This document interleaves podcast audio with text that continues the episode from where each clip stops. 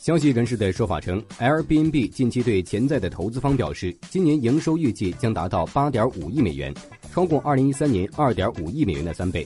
由于第一季度业绩好于预期，Airbnb 内部已将今年的营收预期上调至超过九亿美元。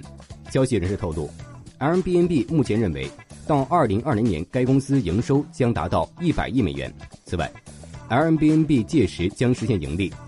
二零二零年的息税折旧摊销前利润将达到三十亿美元。目前，Airbnb 仍在烧钱扩张，今年的运营亏损将约为一点五亿美元。Airbnb 预计将于本月完成十亿美元的一轮融资，而估值将达到二百四十亿美元。